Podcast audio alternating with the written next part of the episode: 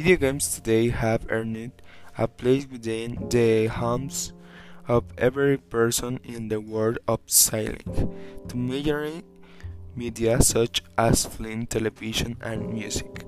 Your visual life and interactive improve very quickly over the years between its impressive graphic level and the way it the interaction between the players and the games occurs video games.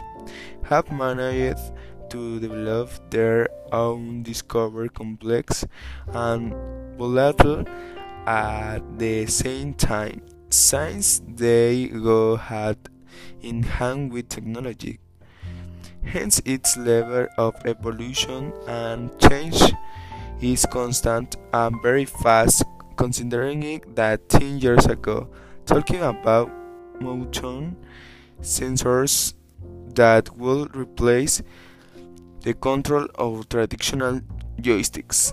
It was something far away, and today this technology is available in the living room of each house. So the goal of this graduation project is to start to developing theory about the genres that they define to each game, the structure of its characters, the different disposition of camera and points of view, the disc discursive leap between 2D uh, and 3D games, the role of music and sound and the fusion and behavior of the player.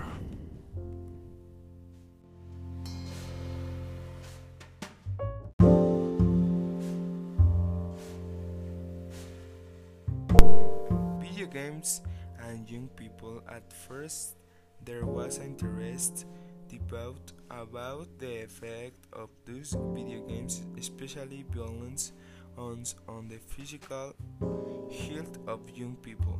However, it has not been conclusively demonstrated that this form of entertainment can have an effect of generating violence in the behavior of a young person.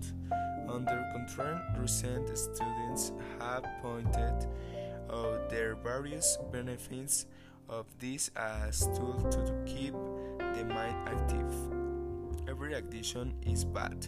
Any abuse use of any activity can cause serious disorders to physical and physical health for humans.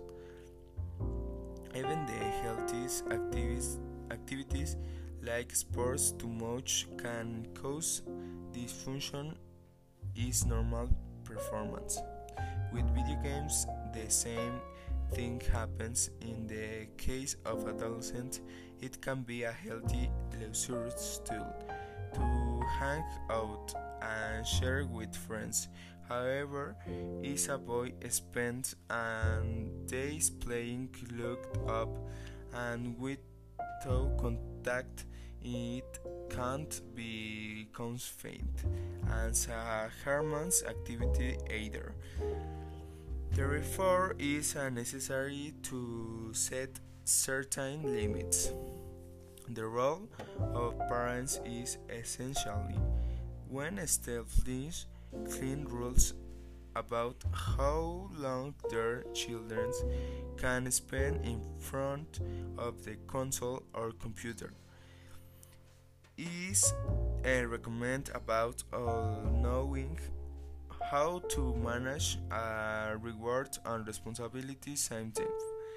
A tool for attractive the, these virtual worlds are actu- actually like a reflection of what happens in something and since it is mirror it also shows the negative aspects Hence come the violence that we usually witness in many games. But just as just as it club, the not so good aspects. It's also a center for the expression of the creative of the mind. Not in bind in has really been affirmed for quite some time that the creation of a video game is art. How is creative for threat through these virtual walls?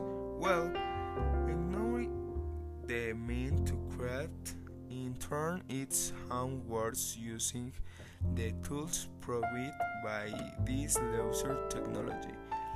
A concrete example we find a popular games of recent years Minecraft could be defined as king of virtual Lego, in which players have the entire possibility of creating their own worlds. Is a Swedish school, this game was being incorporated as part of the program of subject in order to teach various projects such as environment care urban playing among other.